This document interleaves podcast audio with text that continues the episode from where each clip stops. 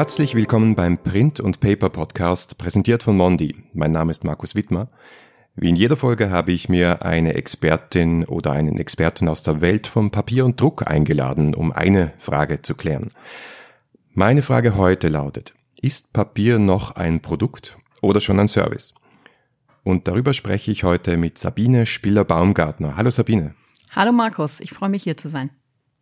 Sabine Spieler-Baumgartner hat das Marketingteam bei Mondi Uncoated Fine Paper geleitet. Heute konzentriert sie sich als Communication und Training Manager darauf, wie wir intern und unsere Mitarbeiter nach außen kommunizieren. Und da geht es natürlich ganz stark um das Thema Service. Aber bevor wir da einsteigen, Sabine, du hast eine super spannende, extrem vielseitige Karriere, einen interessanten Lebenslauf, den wir jetzt nicht runterbeten wollen.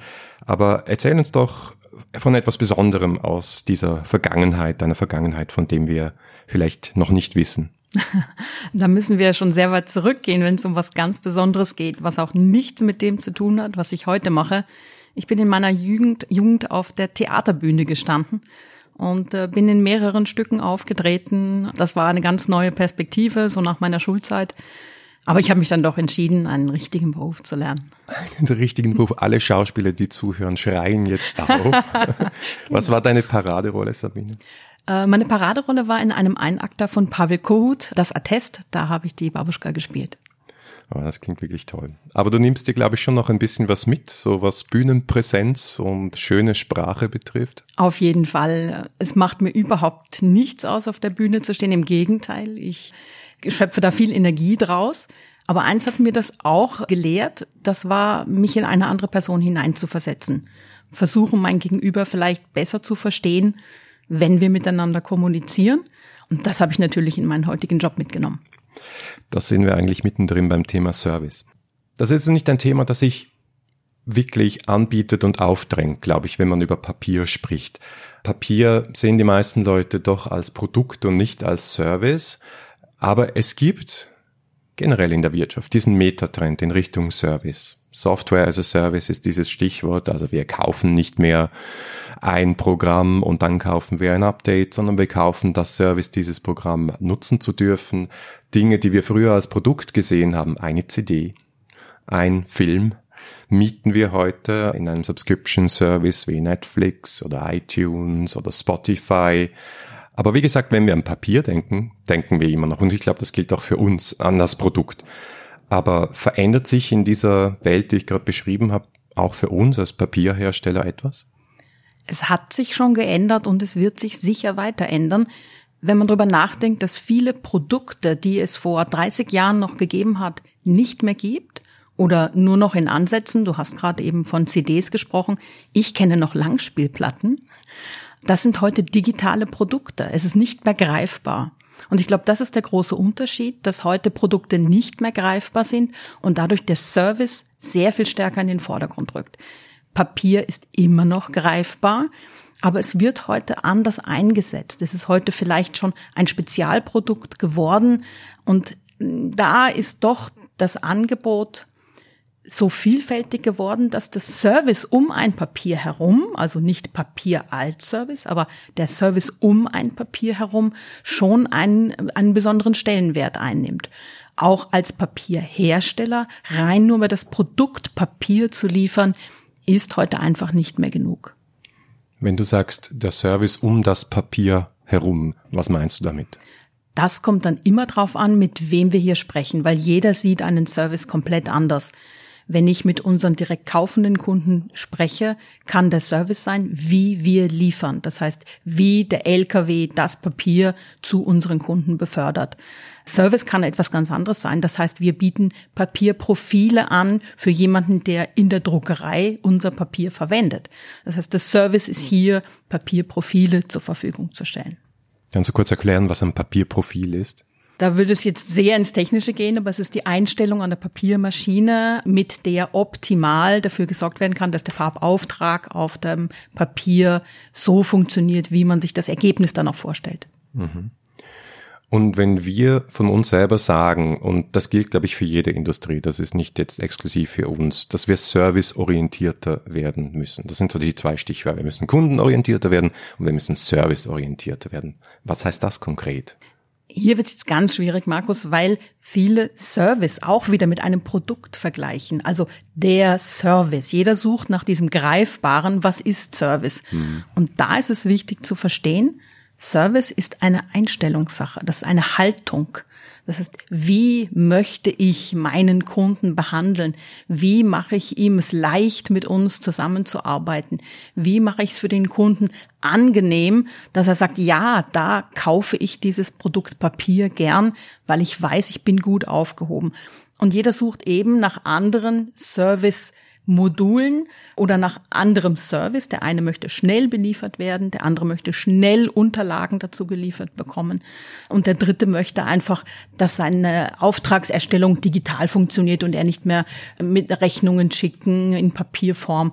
Ähm, das heißt, die digitale Welt nutzen wir auch, um, um Service zu bieten für Kunden, die einfacher mit uns zusammenarbeiten wollen. Das hört sich ja extrem anspruchsvoll an. Jeder will etwas anderes und jeder will den besten Service. Das sind auch riesige Ansprüche an die Mitarbeiter, oder? Auf jeden Fall. Aber wenn jeder über sich selber nachdenkt, wo erwarte ich mir selber als Person, als Individuum einen guten Service? Ich gehe in ein Restaurant und da möchte ich so bedient werden, dass ich mich wohl aufgehoben fühle. Andere sagen, nein, ich möchte, dass es schnell geht und gehen dann eben in ein Fastfood-Restaurant. Da ist der Service einfach diese schnelle Bedienung, dass ich schnell rein, schnell raus, schnell bezahlen und etwas zum Essen bekomme. Und ich glaube, so kann man gut unterscheiden, dass Service etwas anderes für jeden meint. Und darum erwartet auch jeder etwas anderes. Und für unsere Mitarbeiter heißt das, es ist wichtig zu verstehen, welchen Service erwartet man gegenüber und insbesondere im Verkauf aber auch im Customer Service, im Kundendienst ist das ganz wichtig. Da gibt's ja noch so einen Spruch, der ziemlich die Runde macht derzeit und das ist Customer Service is the new marketing. Kannst du damit was anfangen oder ist das wirklich nur so ein Buzzword? ich kann schon was damit anfangen. Customer Service ist heute, wird verstanden als, als eine Kundendienstabteilung. Also eine Gruppe von Menschen, die dafür sorgt, dass ein Kunde irgendwo anrufen kann. Bei manchen Unternehmen gibt es dann Callcenter, bei anderen sind das äh, mittlerweile sogar schon irgendwelche Avatars oder Augmented Reality. Das sind Personen, die dafür sorgen, dass eine, ein Prozess schnell abgewickelt wird und wird normalerweise nicht mit Marketing verbunden.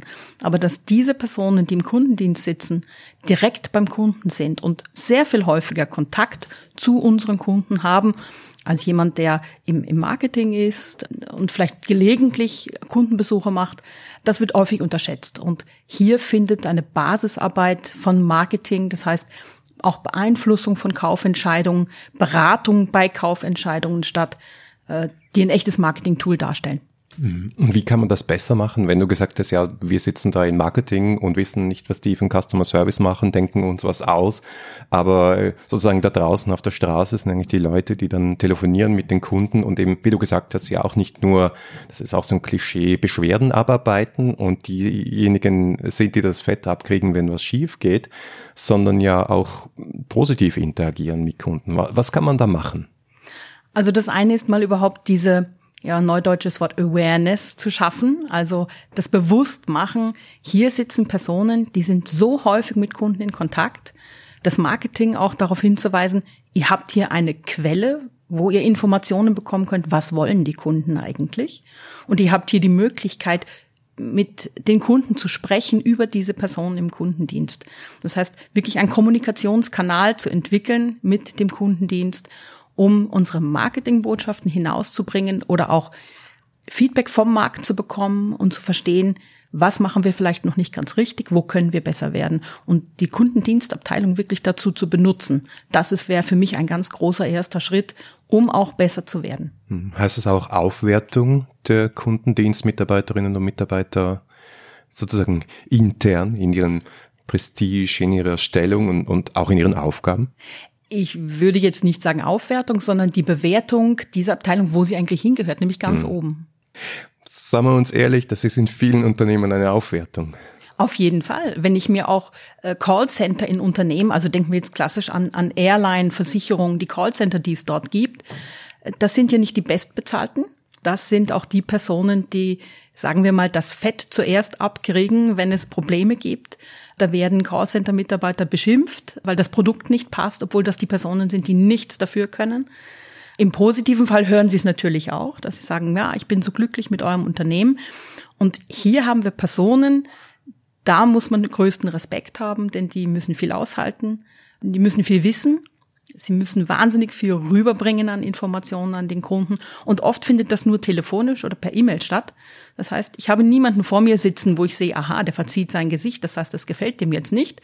Ich muss sehr viel lesen können. Also es gehört auch ein bisschen psychologische Kenntnisse dazu. Also diese Abteilung gehört gut trainiert, gut geschult und auch gut intern angesehen. Und wie du richtig sagst, das stimmt noch nicht überall. Hm. Die sollte man in die Schauspielschule schicken, damit sie sich in andere Menschen hineinversetzen können. Auf jeden Fall. Ja, Empathie ist da sicher ganz wichtig. Aber du hast auch das Thema Geld angesprochen und Bezahlung. Das betrifft nicht nur die Kundendienstabteilung, sondern auch Services. Also da gibt es ja auch diesen großen Shift, dass wir heute als Endkunden, als Konsumenten viel, viel mehr für Services bezahlen als für Produkte im Vergleich zu vor 10 oder 20 Jahren. Und wir als Industrie kennen das noch nicht so. Also wir als Industrie sehen, glaube ich, Services als etwas, was halt so mitgeliefert wird, weil die Leute unsere Produkte kaufen. Glaubst du, das wird sich ändern? Oder wer bezahlt Service? Ja, das ist eine ganz schwierige Frage, weil wenn wir heute anschauen, was rund um unsere Produkte zum Beispiel als Service heute angeboten wird, ich denke jetzt an diesen ganz einfachen Fall, einer der Distributeure, die unser Papier vermarkten oder eine Druckerei bietet für eine Agentur an, wir machen euch ein paar Zuschnitte von diesem Papier, ich habe da ein bisschen was über und dann könnt ihr das für euch für Präsentationen in der Agentur verwenden, wenn ihr eurem Kunden dieses Produkt vorschlagt. Das ist ein Service. Zahlt die Agentur heute dafür? Meistens nicht oder wahrscheinlich nicht. Ja. Ob sich das in Zukunft ändert, ist die Frage. Und das kommt darauf an, wie in diesem Fall die Druckerei zukünftig ihr Angebot gestalten möchte. Möchte die Druckerei sagen, ich habe diesen Druckauftrag, den kann ich für dich machen. Wenn du jetzt zusätzliche Services von mir möchtest, die ich nicht in meinem Angebot drin hatte, musst du dafür bezahlen. Und da wird sich dann herausstellen, ist es das der Agentur zum Beispiel wert? Ja, sage ich, ja, das ist mir wichtig, ich bekomme das sonst nicht oder ich muss das selber machen, muss mich selber hinstellen und ausschneiden, dann sage ich wahrscheinlich, ja, das ist mir wert und ich zahle dafür. Und das ist so das Kritische, dass heute diese Serviceleistungen vielleicht auch zu schnell hergegeben werden, ohne dass der Kunde den Wert dahinter erkennt. Dass man sagt, na ja, das mache ich jetzt, das biete ich jetzt dem Kunden an, das ist halt unser Service. Aber der Kunde versteht nicht den Wert, der eigentlich dahinter steckt. Aber ich bin eingestiegen mit dem Beispiel Software as a Service. Also mit dem Beispiel, dass ich eben nicht nur jetzt ein Adobe Photoshop einmal kaufe und dann zwei Jahre später ein Update, sondern jetzt die Adobe Cloud abonniere und dafür alles nutzen kann, alle Services, alle Produkte, die mir diese Firma zur Verfügung stellt. Jetzt zum Beispiel als Agentur. Kannst du dir vorstellen, dass es nächstes Jahr oder in zehn Jahren oder in 20 Jahren Paper as a Service gibt? Also vorstellen kann man sich wahrscheinlich alles, wenn man so sich anschaut, die letzten 30 Jahre, was da passiert ist. Ich bin aufgewachsen ohne Mobiltelefon. Äh, ich habe mir nie vorstellen können, dass man in Neuseeland steht, ein Foto macht und dieses ungefähr eine Minute später in Österreich sichtbar ist für jemanden mit dem Text drunter, herzliche Grüße aus Neuseeland, Smiley. Ja, da, das sind, sage ich mal, Entwicklungen, die hat man sich in diesem Zeitraum nicht wirklich vorstellen können. Oder ich sag mal, der Durchschnitts Bürger. Ich kann mir vorstellen, ja, dass Papier ein Service werden kann. Und zwar in dem Sinn, dass man sagt, ich biete ein fertiges Produkt an. Das ist zum Beispiel eine Agenturleistung, die heißt, ich mache dir, liebes Unternehmen, Broschüren, ich mache dir deine Visitenkarten für deine Mitarbeiter, ich mache dir ein Gesamtpaket für deinen Auftritt nach außen. Und damit du das alles hast, kriegst du von uns diese Mengen Papier geliefert, die du dafür brauchst an Geschäftspapier, an Visitenkarten. Und du zahlst nicht das einzeln gedruckte Papier oder das Projekt, das du da hast, sondern du hast eine Pauschale. Also in, in diese Richtung kann ich mir schon vorstellen, dass es da neue Modelle geben wird.